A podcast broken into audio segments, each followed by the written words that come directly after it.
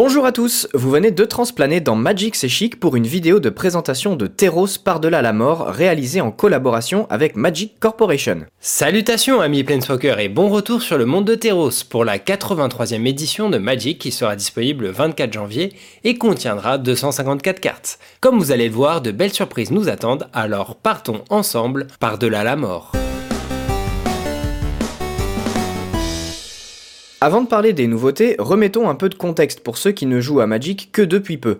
Teros est un plan du multivers que nous avons exploré pour la première fois en 2013 via trois éditions consécutives. Teros, Création divine et Incursion dans Nyx. C'est un monde inspiré de la mythologie grecque qui fait la part belle aux monstres mythiques, aux héros et surtout aux dieux et à leurs enchantements. Si vous voulez en savoir plus sur cet univers, jetez donc un œil à notre récente vidéo Voyage sur Terros, et si c'est l'histoire en elle-même qui vous intéresse, alors faites pause et partez voir notre fait ou fiction sur la guerrière Elspeth. L'histoire de Par-delà la mort va se concentrer sur le monde souterrain du plan et sur le retour de Clotis, la déesse du destin qui était piégée jusqu'à la mort de Xenagos. On y retrouvera également les Planeswalkers Elspeth et Ashiok qui semblent avoir quelques différends à régler. Pour les joueurs de standard, la rotation actuelle des extensions fait que vous allez pouvoir profiter de ces nouvelles cartes jusqu'à fin 2021. Alors penchons-nous sur ce qu'elles ont à nous offrir. Des brèches apparaissent peu à peu dans ce qui séparait jusqu'alors le monde des morts et des vivants. C'est donc en toute logique que le nouveau mot-clé du set est échappé, escape en anglais. Les sorts avec échappé pourront ainsi être joués depuis le cimetière, moyennant un coût alternatif incluant du mana et l'exil d'un certain nombre de cartes de cette zone. Certaines cartes jouées de cette manière reçoivent même des bonus. Commençons en fanfare avec Elspeth, Némésis du Soleil, fraîchement sortie du monde des morts et qui ne manquera pas de revenir plusieurs fois sur le champ de bataille puisqu'elle pourra s'échapper pour 6 mana et en exilant 4 autres cartes de votre cimetière. Depuis votre main, elle ne coûte que 4 dont 2 blancs et arrive en jeu avec 5 marqueurs loyauté. De par sa récursivité, elle n'a pas de capacité permettant d'augmenter son nombre de marqueurs, ni d'effet ultime. À la place, on aura le choix entre retirer un marqueur pour donner plus de plus 1 à deux bêtes, retirer deux marqueurs pour créer deux soldats 1-1, ou retirer trois marqueurs pour gagner 5 points de vie. Elle peut paraître en dessous de la moyenne des Planeswalkers à première vue, mais il faudra éprouver la puissance de l'échapper pour pouvoir la juger correctement. S'il y a une carte dont le potentiel ne fait par contre aucun doute, c'est bien l'enjambeur du malheur, une petite 3 de noir pour 3 qui est surtout un moteur à sacrifice gratuit comme on n'en a pas vu en standard depuis longtemps. De quoi régaler les jeux sacrifices actuels. En saquant une autre bête, il vous permet d'appliquer regard 1 et a le bon goût d'arriver en jeu avec un jeton chèvre à 0-1 pour activer sa capacité d'emblée. Cerise sur le gâteau, il reviendra du cimetière avec deux marqueurs plus 1 plus 1 si vous l'aidez à s'échapper pour 5 et 4 cartes à exiler. Une telle capacité ne pouvait qu'aller sur un phénix, ici à la dégaine de Vautour, 2-2 vol célérité pour 3, qui gagnera également plus de plus 0 jusqu'à la fin du tour en payant 3 de plus. Il s'échappera ici pour 4 et 3 cartes à exiler, mais reviendra donc avec un marqueur plus 1 plus 1 en prime. Si vous appréciez vraiment ce mot-clé, sachez que vous pouvez le donner à tous vos permanents pendant un tour, avec Brèche du Monde Souterrain, un enchantement à sacrifier à votre étape de fin, mais qui permettrait déjà de tuer tour 1 avec un diamant de l'œil du lion et un blocage cérébral bien placé. Rendez-vous en Legacy et peut-être aussi en moderne. Contrairement au flashback, on appréciera ici que les sorts retournent au cimetière. Et oui, vous pourrez donc les rejouer autant que vous pouvez, tant que vous avez un cimetière bien rempli et assez de mana. Ceux qui ont connu les cartes du premier bloc Teros se rappellent forcément de la dévotion, mécanique qui récompensait les coups de mana très colorés de vos permanents. Elle est bien entendu de retour dans Par-delà la mort avec les cartes de dieu que nous vous montrerons juste après, mais pas que. Et oui, un nouveau type de créature fait son apparition, demi-dieu. Ces bêtes puiseront aussi leur force dans votre dévotion et chacune dispose d'une capacité bien représentative de sa couleur. Regardez aussi ce petit lotus de Nyx, qui ajoutera un nombre de mana de la couleur de votre choix égal à votre dévotion à cette couleur. Il arrive certes en jeu engagé, mais c'est seulement pour éviter que des petits coquins partent en combo trop facilement. Impossible de retourner sur Terros sans les enchantements et le mot-clé de mécanique constellation qui vous récompense de jouer ce type de carte qui n'est d'habitude pas si populaire. Les bonus donnés par constellation sont divers et variés, mais on a tout de suite repéré la championne cététienne qui n'est pas là pour rigoler. 1-3 verte pour 3, elle gagnera un marqueur plus 1 plus 1 et vous fera piocher une carte à chaque fois qu'un enchantement arrive en jeu sous votre contrôle. Une version boostée aux hormones de l'édolon des fleurs qu'on aimait déjà beaucoup. Cet archonte de la grâce solaire vous donnera lui aussi envie de jouer enchantement. 3-4 vols, euh, lien de vie pour 4. Il donne aussi lien de vie à tous vos Pégase. On pourrait presque s'arrêter là, mais quand un enchantement arrivera sous votre contrôle, il pond justement un de deux vols Pégase. Avec de telles cartes, on est bien content que Lumière de Bannissement soit réédité, soit une quasi-copie du classique Cercle de l'Oubli. Et c'est l'occasion de revoir des créatures au statut un peu particulier puisqu'elles sont aussi des enchantements, parfait pour la constellation justement. Le plus notable doit être cette 2-3 pour 3 qui empêchera vos sorts de créatures et d'enchantements d'être contrecarrés. Quoi? Vous voulez jouer beaucoup d'enchantes? Eh bien alors, payez 4 aussi en fin de partie pour animer un terrain en XX piétinement, X étant le nombre d'enchantements sous votre contrôle. Allez, on vous a assez fait attendre comme ça, approchons-nous maintenant des nouveaux dieux de l'édition. Autant dire qu'il y en a pour tous les goûts avec non seulement le retour des divinités monocolores, mais également certaines paires de couleurs. Et pour remplacer Xenagos qui nous a quittés, nous avons Clotis, déesse du destin, qui reçoit sa première illustration de la merveilleuse Magali Villeneuve. Comme tous ses congénères divins, c'est une créature enchantement indestructible, mais qui ne sera que vraiment créature lorsque votre dévotion à ses couleurs sera de 7 ou plus. En attendant, elle vous permettra d'exiler une carte d'un cimetière lors de votre première phase principale. Si c'est un terrain, vous ajouterez un mana vert ou rouge à votre réserve. Sinon, vous gagnerez 2 points de vie et infligerez 2 à chaque adversaire. Plutôt utile pour éviter que vos adversaires n'échappent trop de sorts du monde des morts, justement. De l'autre côté de la barrière, nous avons une nouvelle version d'Atreos. Il coûte un peu cher, mais vous permettra de mettre un marqueur pièce sur une créature à chaque tour pour ensuite la ramener en jeu sous votre contrôle dès qu'elle mourra ou sera exilée. Notez que cette carte promo vous sera offerte si vous achetez une boîte de 36 boosters dans la limite des stocks disponibles. Elle ne sera donc pas obtenable via les boosters eux-mêmes à part les collectors. Les dieux monocolores demandent tous une dévotion de 5 ou plus pour rejoindre vos créatures. De notre côté, on apprécie particulièrement le côté très subtil de Purphoros qui donnera la célérité à toutes vos bêtes et vous permettra de mettre en jeu une créature rouge de votre main en payant 3. Elle sera sacrifiée à la fin du tour, mais vous aurez probablement mis une bonne sauce à votre adversaire, à combiner avec le dieu sanglier Ilarg pour faire vraiment du très très sale. Nilea réduira de 1 le coût de vos créatures et vous permettra de filtrer votre pioche en payant 3. On pourra ainsi mettre une carte de créature dans sa main ou choisir de mettre un autre type de carte dans son cimetière ou pas. Erebos, quant à lui, vous permettra de piocher une carte moyennant 2 points de vie à chaque fois qu'une de vos bêtes meurt. C'est aussi un moteur à sacrifice puisqu'on pourra envoyer nos bêtes au casse-pipe et payer 2 pour donner moins de moins 1 à une créature par exemple. A l'opposé, Eliod mettra des marqueurs plus 1 plus 1 sur une bête ou un enchantement quand vous gagnerez des points de vie et pourra donner le lien de vie en payant 2. Sûrement celui qui fait le plus jaser dans la mesure où il combotera à l'infini en donnant lifelink à une baliste ambulante. De quoi retourner un peu le nouveau format pionnier où un deck existe déjà, avec Hibou de l'arcaniste, permettant d'aller trouver la combo tout en atteignant immédiatement la dévotion. Enfin nous avons Tassa, la déesse bleue, qui va surtout vous permettre de blinker vos créatures, c'est-à-dire les exiler un court instant, afin de redéclencher leur effet d'arrivée en jeu par exemple, mais les dieux ne reviennent pas seuls, puisque certains de leurs anciens ennemis se sont échappés du monde souterrain, les titans possédant logiquement la capacité échappée. Un Rakdos et un Simic seulement pour le moment, et il faudra probablement attendre un éventuel Teros 3 pour avoir les autres un jour. Mais ils font partie des meilleures cartes du set. Leur coût normal est faible, respectivement 2 et 3, puisqu'ils arriveront en jeu pour être aussitôt sacrifiés de cette façon, mais déclencheront néanmoins des effets dévastateurs.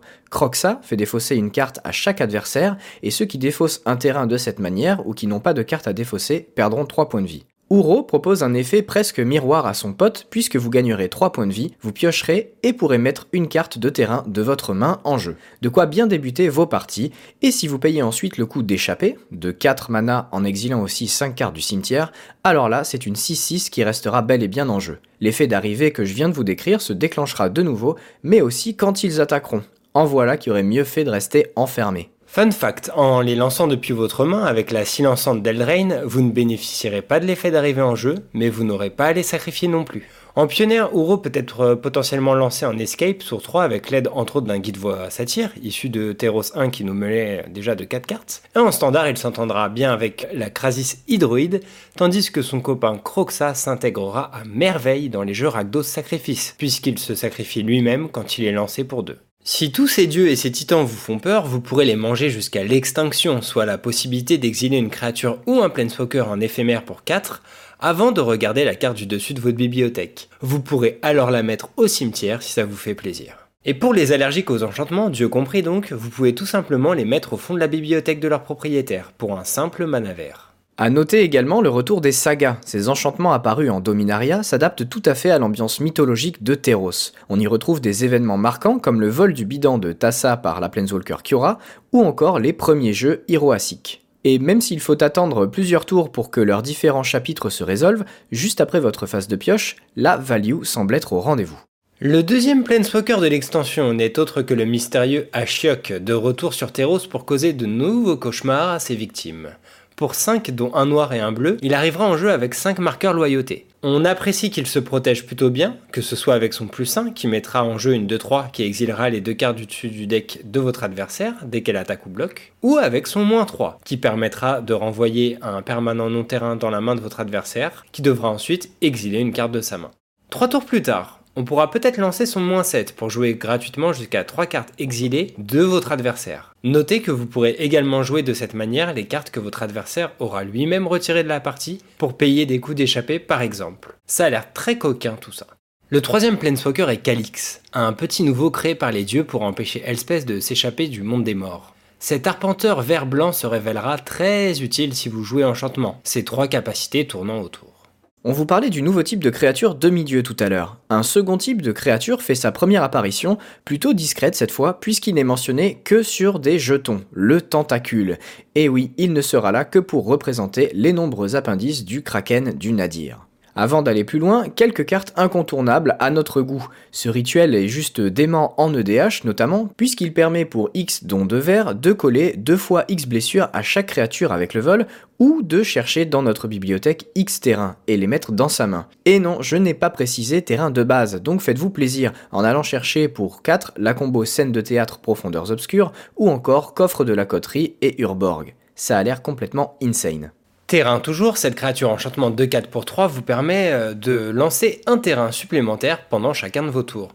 Et en plus, les terrains que vous contrôlez ont chaque type de terrain de base en plus de leur autre type, c'est-à-dire que vous pourrez faire la couleur que vous souhaitez. Indispensable donc pour les amateurs de pentacolore, mais imaginez aussi un Valakut quand cette créature enchantement est en jeu. Néanmoins, il n'y a pas que le vert qui est gâté. Ce géant tectonique a 4 et 3-4, et quand un adversaire le cible avec un sort ou quand il attaque, il collera au choix 3 blessures à chaque adversaire, ou bien il exilera les deux cartes du dessus de votre bibliothèque pour pouvoir jouer l'une d'elles jusqu'à la fin de notre prochain tour. Ça se curve bien dans le Phoenix vu précédemment, ou son excellent congénère Krakos d'Eldraine. On n'oubliera pas de citer l'équipement Ombre-Lance, la fameuse arme d'Elspeth qui ne coûte qu'un à poser et qui a une capacité activée vous permettant de faire perdre la défense talismanique et l'indestructible à tous les permanents adverses.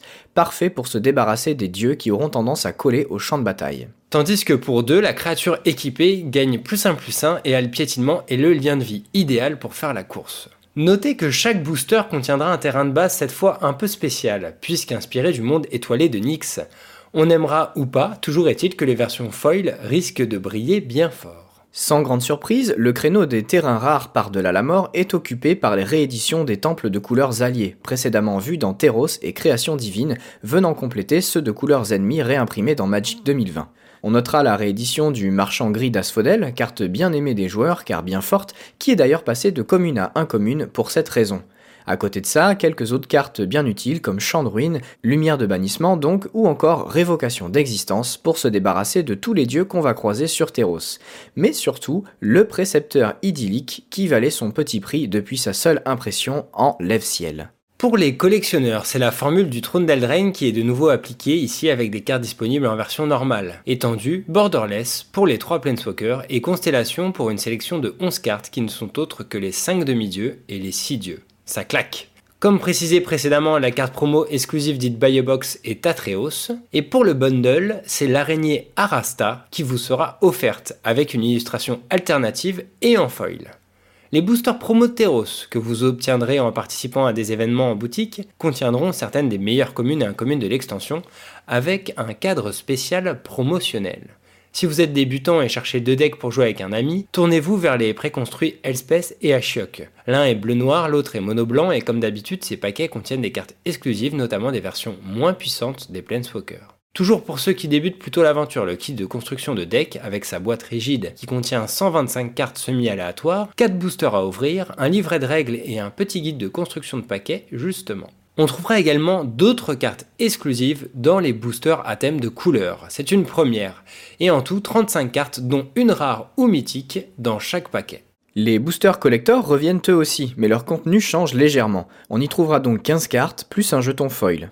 Parmi elles, deux terrains de base version Nyx foil, 8 cartes foil communes, incommunes ou terrains de base non Nyx justement, une carte exclusive au Planeswalker deck Booster Atem ou la promo Buy Box, une rare ou mythique non foil avec un cadre d'illustration étendu, une rare ou mythique foil en version classique ou en version étendue, une carte de saga ou design type constellation non foil pouvant être les Planeswalkers en version sans bord, et enfin une version foil de ces mêmes cartes au design constellation ou Planeswalker en version sans bord. Il y a donc de quoi faire avec Teros par-delà la mort, une extension chargée en très bonnes créatures comme l'était déjà le Troll d'Eldrain et qui va redonner un coup de peps au standard pour sûr, tout en offrant de nouveaux incontournables pour les formats plus casuals comme le Commander. N'hésitez pas à nous dire en commentaire si cette extension vous inspire et surtout quelles cartes vous ont tapé dans l'œil. En tout cas, on vous souhaite de très bonnes ouvertures. Merci de nous avoir écoutés et à très bientôt dans le monde souterrain.